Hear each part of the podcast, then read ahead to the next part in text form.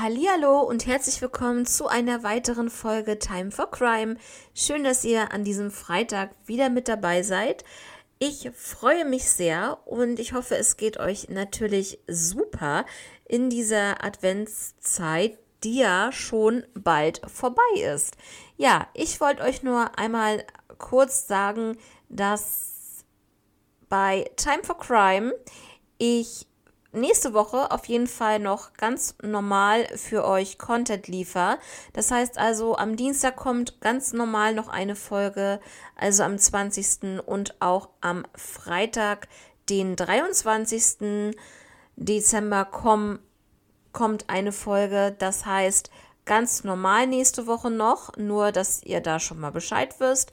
Und dann mache ich eine kleine Pause und zwar wäre ja das die nächste Folge am 27. Die würde dann ausfallen, ja, für den Dienstag, den 27.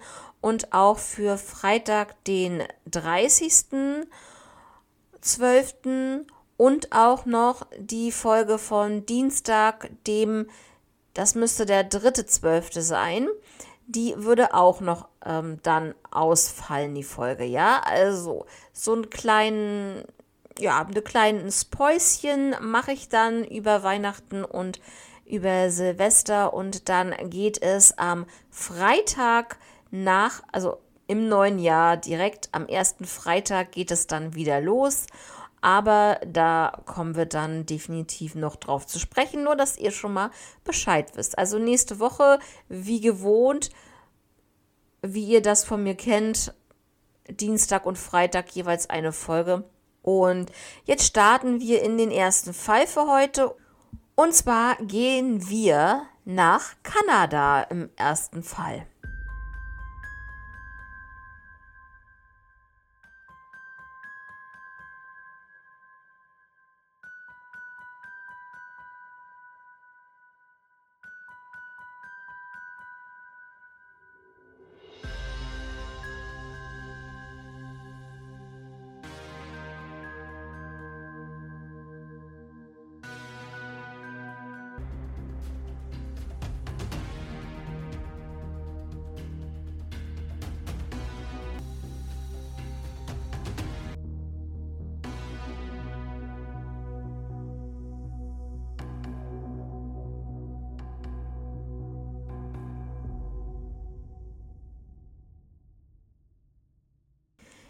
Ja, Leute, also im ersten Fall geht es um den Mord an Gordon Gordy Edwin Sanderson aus dem Jahr 1977.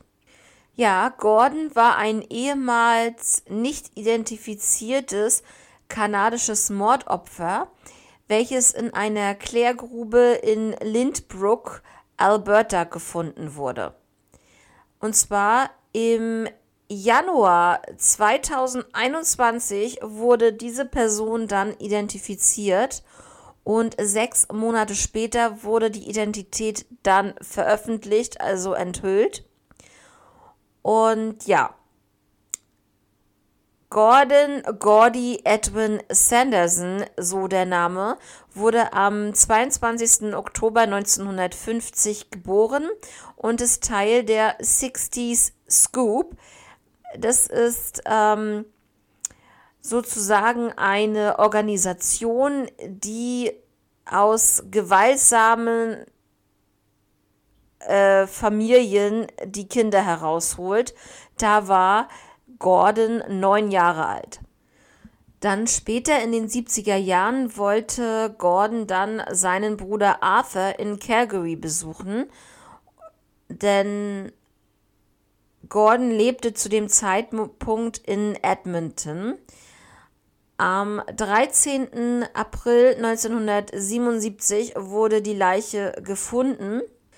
Die Leiche trug ein blaues Levi's Hemd mit Druckknöpfen, ein graues T-Shirt, blaue Jeans und imitierte Wallaby-Schuhe. Der Körper war in ein gelbes Bettlaken gewickelt und mit Nylonseil gefesselt worden. Ja, also das ist natürlich ziemlich auffällig, ist ganz klar. Eine Stunde hat man dann mit Eimern die 1,80 Meter tiefe Klärgrube ausgeleert, in der die Leiche gefunden wurde. Und man fand dann heraus, als man sie natürlich in die Gerichtsmedizin brachte, dass diese Leiche zwei Schüsse abbekommen hatte, und zwar Schüsse in Kopf sowie auch in, de, in die Brust. Vor dem Tod muss diese Person gefoltert worden sein. Da gab es auch Anhaltspunkte für. Und auch eine Verstümmelung wurde hier mit ähm, aufgezeigt. Und zwar wurden in diesem Fall an der Leiche die Genitalien verstümmelt. Es wurde vermutlich auch irrtümlich versucht, ja, Brandkalk einzusetzen. Und äh, Brandkalk ist sozusagen für die Zersetzung äh, der Leiche äh, von Vorteil. Also das beschleunigt einfach die, ähm, den Zersetzungsprozess. Und ähm, ja, man geht davon aus, dass es wohl ein Bekannter sein muss, da natürlich ähm, diese ganze Vorgehensweise wirklich einfach sehr, sehr brutal war und das halt ja, wirklich so, ich würde mal sagen, was sehr Persönliches hatte. Also das kennt ihr ja auch schon aus einigen Fällen, ganz klar, dass wenn sowas Brutales ist, dann äh, auch mit Folterung und Verstümmelung und so weiter, dass das wirklich ähm, natürlich nicht immer, aber in den meisten Fällen wirklich irgendetwas mit ähm, einer bekannten Person zu tun haben muss. Ja, ähm, es muss wahrscheinlich auch ein Einheimischer gewesen sein, denn die Leiche bzw. diese Kläranlage war wirklich in einer ländlichen Gegend und ja, wenn man sich nicht auskannte, dann kannte man auch diese Kläranlage nicht wirklich und diesen Weg dorthin. Und deswegen geht man davon aus, dass diese Person, die diesen Mord begangen hat, ja, ein Einheimischer sein müsste. Zweimal wurde diese Leiche exhumiert, einmal im Jahr 1979 da wurde dann eine Gesichtsrekonstruktion angefertigt. Und das zweite Mal wurde sie im Jahr 2000 exhumiert. Da wollte man eine erneute Gesichtsrekonstruierung ähm, durchführen. Und ähm, um einfach zu gucken, ob man dann auf das gleiche Ergebnis kommen könnte wie im Jahr 1979 mit dieser Büste. Und ähm, ja, das erst einmal dazu. Ja, die Polizei geht davon aus, dass Gordon vermutlich natürlich von seinen Mitarbeitern getötet wurde. Warum? Denn ähm, ja, Gordon soll wohl in kriminelle Handlungen verwickelt worden sein oder verwickelt sein, wie auch immer. Und hatte da wohl Mitarbeiter, die ihm da unterstützend zur Hand gegangen sind. Und ja, wenn es da irgendwie so Reibereien untereinander gegeben haben könnte, dann ist die Polizei auch davon überzeugt, dass es selbst auch die Mitarbeiter gewesen sein könnten, die Gordon so ermordet haben. Und dann ist es natürlich auch klar, dann würde das auch zutreffen, dass es ein Bekannter war und dass es natürlich eine sehr persönliche ähm, Tat war. Heutzutage könnte der Mörder aber leider, leider schon tot sein, denn aufgrund der jahrzehntelangen ähm, ja, Zeit, die jetzt vergangen ist äh, zwischen diesem Mord und der heutigen Zeit, jetzt im Jahr fast im Jahr 2023 ja schon, ähm, ja, ist das natürlich wirklich sehr, sehr schwierig. Und ja, also Gordon war damals 26 Jahre alt und ja, wurde halt 44 Jahre nach, seit, nach der Entdeckung der Leiche genetisch identifiziert. Wie gesagt, im Jahr 2021 gelang es dann endlich, diese Leiche, also diesen John Doe von 1977, ja, endlich einen Namen zu geben und das nach 44 Jahren. Es ist einfach Wahnsinn. Und ähm, ja, aber wie gesagt, ähm, nach so langer Zeit da noch wirklich irgendetwas zu finden, ist sehr schwierig. Ne? Also in der letzten Zeit haben wir viele solche Fälle jetzt gehabt, die ähm, ja ungelöst bleiben bis zum heutigen Zeitpunkt, die aber wirklich schon ja, ich sag mal, über 40 Jahre zurückliegen, diese Taten. Und da ist es wirklich sehr, sehr schwer, ähm, ja, ob es jetzt ähm, Hinweise sind oder DNA-Spuren oder ähm, Zeugenaussagen, um Gottes Willen alleine schon dieses Wort ähm, im Zusammenhang zu nehmen, Zeugenaussagen vor 40 Jahren, äh, sorry, das äh, kann man so gut wie vergessen. Ne? Sicherlich gibt es könnte es sein, dass es noch Zeugen gibt, die sich an bestimmte Situationen noch so erinnern können, weil das vielleicht wirklich sehr, sehr komisch und creepy war in einer Situation, vielleicht, die man sich nicht erklären kann und dass man dann immer noch mal irgendwie auch so Jahre danach immer mal wieder dran zurückdenkt. Das war wirklich eine komische Situation. Hat das vielleicht mit sowas zu tun, das kann immer mal sein. Und dann kann es auch nach 40 Jahren sein, dass jemand kommt und sagt, ey Leute, seit 40 Jahren habe ich irgendwie das Gefühl, dass es damit zu tun haben könnte. Und wenn sowas passiert, ist natürlich Jackpot. Ne? Auf jeden Fall. Da brauchen wir nicht drüber reden. Das wäre auf jeden Fall mega. Aber in diesem Fall, Gordon ähm, ist wenigstens identifiziert worden und ähm, es ist auch wirklich in der letzten Zeit, also so die letzten Jahre, drei, vier Jahre oder so, wirklich viel ins Rollen gekommen bei solchen, ja, alten oder älteren Fällen, die ungelöst sind. Und ja, dass da wenigstens die äh, Opfer identifiziert wurden, ist auf jeden Fall schon mal ein positiver Aspekt, aber jetzt gilt es natürlich, noch mehr Arbeit reinzulegen für die Behörden, für die Polizei oder die Ermittler. Ja, dass man dann halt da einen Verdächtigen ausfindig machen könnte, aber nach so vielen Jahren, wie gesagt, äh, ihr wisst es, sehr, sehr schwer. Und ja, mehr habe ich zu dem Fall leider nicht. Also wenn ihr da noch irgendwas ähm, wissen möchtet oder wenn ihr vielleicht irgendwelche Informationen dann doch vielleicht zu diesem Fall noch habt, äh, die ich jetzt hier nicht genannt habe, weil ich diese Information vielleicht nicht habe, dann schreibt es mir doch gerne. Also bei YouTube natürlich gerne in die Kommentare. Ansonsten über Instagram, ihr wisst Bescheid, time-for-crime. Und ja, dann sind wir auch schon beim zweiten Fall für heute. Und dieses Mal ist es ein vermissten Fall.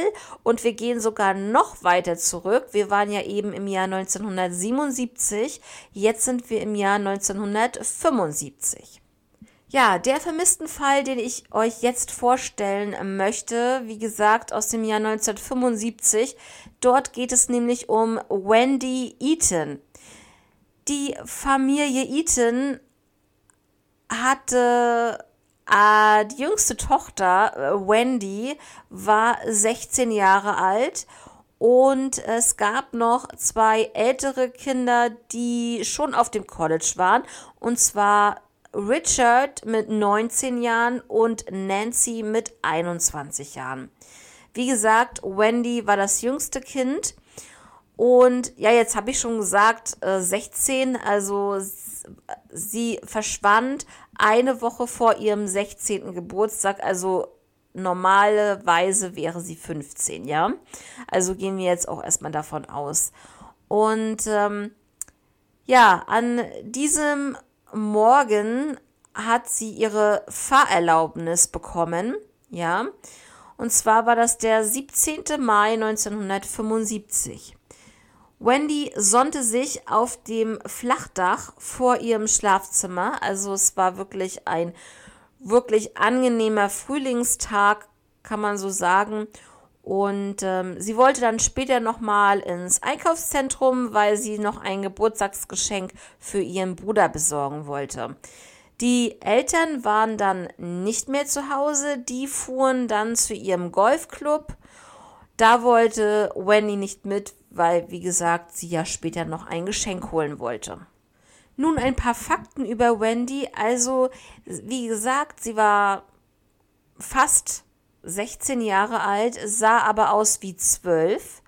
Sie war im zweiten Jahr an der Pencrest High School. Sie war zierlich 1,47 Meter groß, 90 Pfund, hatte kirchliche Aktivitäten, die sie sehr gerne durchführte. Sie spielte gerne Klavier und auch Gitarre. Ihre Eltern kamen um 17.30 Uhr an diesem Abend zurück, denn, aufgepasst, es sollte noch ein Konzert in dieser Kirche stattfinden am Abend und da sollte halt Wendy mit dabei sein. Und deswegen kamen die Eltern um 17.30 Uhr zurück und man dachte natürlich, dass Wendy sich gerade fertig macht, weil sie ja dann los wollten. Der Vater Roland fuhr dann aber zur Kirche, weil er dachte, sie war halt nicht zu Hause, als sie nach Hause kam und er dachte, sie wäre vielleicht schon zur Kirche vorgefahren. Also fuhr der Vater erstmal zur Kirche. Dort sagte man ihm aber, dass Wendy dort nicht wäre und äh, man sie halt an dem Tag auch nicht dort gesehen hätte. Und ähm, dann ist er wieder zurückgefahren, weil er dachte, vielleicht ist sie ja jetzt zu Hause. Keine Ahnung, was sie dachten. Vielleicht hat der Einkauf des Geschenks länger gedauert oder ähnliche Sachen. Ähm, oder sie wurde irgendwie von der Freundin aufgehalten oder ähnliches und dass sie halt jetzt wieder zu Hause wäre. Aber leider war Wendy immer noch nicht zu Hause. Und die Eltern, bevor sie die Polizei alarmierten, haben sie natürlich die ganzen Freunde angerufen, aber niemand hatte sie an diesem Tag gesehen. Niemand wusste etwas über ihren Aufenthalt oder ja, was sie vielleicht noch vorgehabt hätte oder hatte an diesem Tag. Und ja, Daraufhin haben die Eltern natürlich sofort eine Vermisstenanzeige geschaltet. Ja, kurz nach 15 Uhr sahen drei Nachbarn Wendy, also das waren Zeugen, die können das bezeugen, dass Wendy auf dem Weg ins Einkaufszentrum war. Um 15.17 Uhr sah man sie dann aber nicht mehr auf der Straße zum Einkaufszentrum, was halt ganz interessant ist, da sie äh, eigentlich noch auf dieser Straße oder an dieser Straße entlang gehen hätte müssen, weil ähm, das noch ein Stück bis zum Einkaufszentrum war. Aber die eine Zeugin meinte, als sie nach Hause gefahren ist, hätte sie sie noch auf der Straße gesehen, dann hatte sie wohl irgendwas zu Hause geholt, die Zeugin, ist dann wieder zurückgefahren und hätte sie eigentlich nochmal überholen müssen von der anderen Seite, aber sie war nicht mehr auf dieser Straße zu sehen. Und ähm, ja, ein Mitschüler oder jemand, der Wendy jedenfalls kannte, hat sie dann an einer Kreuzung stehen sehen in der Nähe und was halt wirklich komisch ist, sie war dann auf einmal, ja, so wie das ähm, die andere Zeugin gemeint hatte, auf einmal weg. Und auch an dieser Kreuzung war das der Fall. Und dort endete ihre Spur und sie muss wohl oder übel in ein Auto gestiegen sein. Anders kann man sich das einfach nicht vorstellen, dass sie so ja, spurlos einfach von einer Sekunde zur anderen verschwunden ist. Und es gab aber keinerlei Hinweise auf ja, eine Entführung oder auch auf Hinweise, wo sie überhaupt abgeblieben ist. Nun ein paar Fakten über Wendy. Also, wie gesagt, sie war fast 16 Jahre alt, sah aber aus wie 12. Sie war im zweiten Jahr an der Pancrest High School. Sie war zierlich 1,47 Meter groß, 90 Pfund, hatte kirchliche Aktivitäten, die sie sehr gerne durchführte. Sie spielte gerne Klavier und auch Gitarre.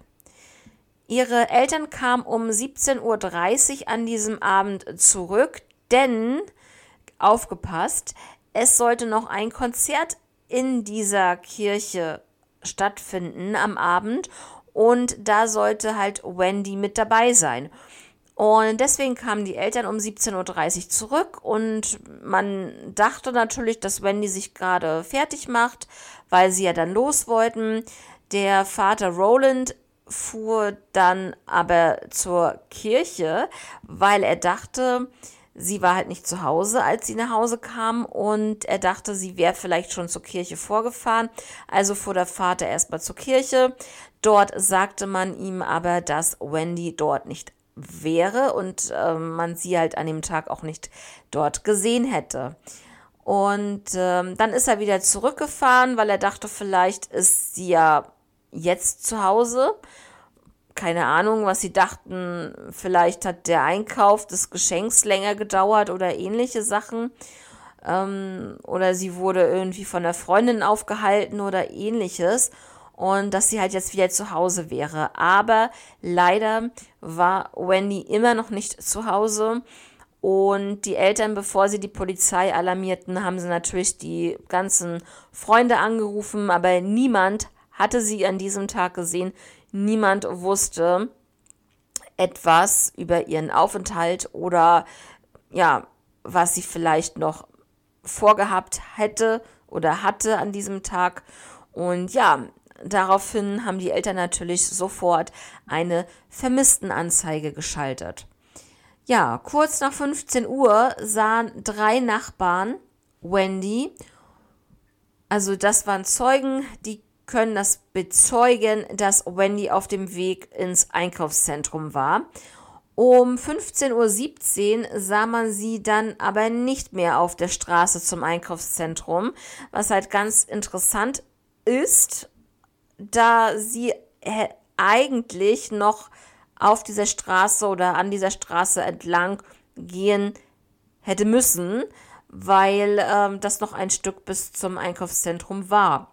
Aber die eine Zeugin meinte, als sie nach Hause gefahren ist, hätte sie sie noch auf der Straße gesehen. Dann hatte sie wohl irgendwas zu Hause geholt, die Zeugin, ist dann wieder zurückgefahren und hätte sie eigentlich nochmal überholen müssen von der anderen Seite, aber sie war nicht mehr auf dieser Straße zu sehen.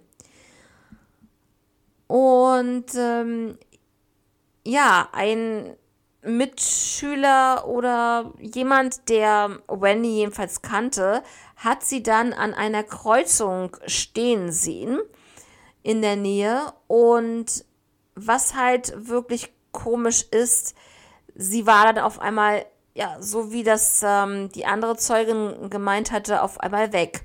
Und auch an dieser Kreuzung war das der Fall und dort endete ihre Spur und sie muss wohl oder übel in ein Auto gestiegen sein. Anders kann man sich das einfach nicht vorstellen, dass sie so ja, spurlos einfach von einer Sekunde zur anderen verschwunden ist. Und es gab aber keinerlei Hinweise auf ja, eine Entführung oder auch auf Hinweise, wo sie überhaupt abgeblieben ist. Natürlich geht man auch in diesem Fall davon aus, dass wenn die, die Personen in diesem Auto, wenn es dann so gewesen ist, dass sie dann eingestiegen wäre, dass sie die, diese Person einfach kannte. Und ähm, weil jeder, der Wendy kannte, wusste, sie würde niemals freiwillig zu jemandem zu jemand Fremdes ins Auto steigen. Das würde sie niemals tun. Und man muss sich überlegen, sie ist ja auch fast 16 Jahre alt gewesen. Also, ne, da ist schon, das ist schon anders, als wenn, als wenn du hier eine Achtjährige hast, ne? Und ähm, ja, es gab dann einen Anruf eines 15-jährigen Mädchens ähm, bei einem bei einer Notruf, ähm, beim Notruf sozusagen. Und ähm, sie behauptete, sie meinte, sie wäre 15 Jahre alt, sie wäre von zu Hause weggelaufen. Also viele Sachen, die sie dort erzählte, stimmten eigentlich damit überein, dass dieses Mädchen, das dort angerufen hat, auch wirklich Wendy gewesen sein könnte. Und äh, genau, es gab auch eine Situation, das haben die Eltern auch gesagt, paar Tage vorher. Da gab es so eine Streiterei mit den Eltern und zwar ging es darum, dass sie in ein Camp, in ein religiöses Camp gehen wollte, aber die Eltern das nicht erlaubten. Ähm, warum auch immer, jedenfalls haben die Eltern dort ähm, das verneint und das wurde natürlich, ist ja ganz klar, äh, Teenageralter, ähm, ja, nicht sehr gut aufgenommen von ähm, Wendys Seite. Ja, Roland, der Vater, der wollte halt unbedingt das FBI hinzufügen. Nur ähm, das Problem ist halt, man kann nicht einfach sagen oder beim FBI anrufen und sagen, ey, kommt mal her als Unterstützung, ähm, wir brauchen euch. Denn ähm, nur mit einem Hinweis auf eine Entführung schaltet sich dieses, das FBI einfach nicht ein. Ne, das ist das Problem. Und ähm, ja, dadurch haben also ihre Familie eine eigene Ermittlung angefangen.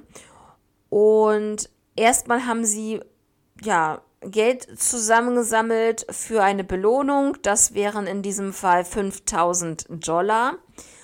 Und äh, ja, dann rückte auch schon das erste Weihnachtsfest ohne Wendy immer und immer näher. Also ja, ganz, ganz schlimm für die Familie. Das äh, möchte man sich wirklich nicht vorstellen. Dann am 5. Januar 1976 um 20.15 Uhr rief ein Mann bei der Familie an und er wollte sein Wissen über den Aufenthaltsort von Wendy preisgeben für 10.000 Dollar. Das Problem war, dass die Eltern so viel Geld nicht hatten und der Vater halt meinte, ob er das nicht vielleicht so zweigeteilt ähm, geben könnte, weil er das jetzt nicht so vorrätig hätte. Ja, dann stimmte man wohl zu und es sollte eine Geldübergabe stattfinden. Und jetzt kommt der Oberknaller bei dieser Geldübergabe, wurde doch tatsächlich jemand gefasst, und zwar ein 17-jähriger Junge. Und insgesamt waren hier an dieser Tat, sag ich jetzt mal, beteiligt insgesamt drei Jugendliche, die allesamt dann verhaftet wurden und die natürlich mit diesem Fall überhaupt nichts zu tun hatten, die sich einfach nur, ja, die wollten einfach nur an Geld kommen. Aber das ist für mich sehr, sehr ja, da kann man gar nichts zu sagen. Das ist ähm, einfach widerlich, wenn man über ähm, so einen schlimmen Fall, so einen vermissten Fall, ja, an Geld kommen will. Also das ist für mich einfach unbegreiflich. Ja, also man ging ja dann auch noch davon aus, weil ja, Wendy halt als vermisst gemeldet wurde, und nicht mehr aufgetaucht ist, dass es eventuell damit zusammenhängen könnte, dass sie freiwillig gegangen ist in eine christliche Gruppe, wie zum Beispiel die Forever Family. Das ist auf jeden Fall auch noch eine sehr, sehr gute Überlegung. Denn, äh, wie gesagt, sie wollte ja in dieses religiöse Camp, durfte nicht. Und es kann natürlich sein, dass sie sich dann auch einer christlichen Gruppe angeschlossen hat. Ja, im Jahr 1983 wurde Wendy dann für tot erklärt. Offiziell, weil irgendwann ist es dann auch soweit. Da muss man es ja wohl leider machen. Also das finde ich immer ganz schrecklich, aber ja, so ist halt das Gesetz. Die erste Theorie, wie ich eben schon gesagt habe, ist ein freiwilliges Verschwinden von Wendy aus persönlichen Gründen und ähm, vielleicht ja, vielleicht auch ähm, religiöse Sekte, die vielleicht dort involviert sein könnte, aber man weiß es ja nicht. Und äh, sie hat ihr Portemonnaie und ihre Kleidung zurückgelassen und ja, so viele persönliche Gegenstände wurden einfach ja nicht mitgenommen, ja, aber das kann natürlich sein, wenn man freiwillig ähm, verschwindet aus dem gewohnten Umfeld, dann ähm, möchte man vielleicht auch einige Sachen auch gar nicht mitnehmen, ja.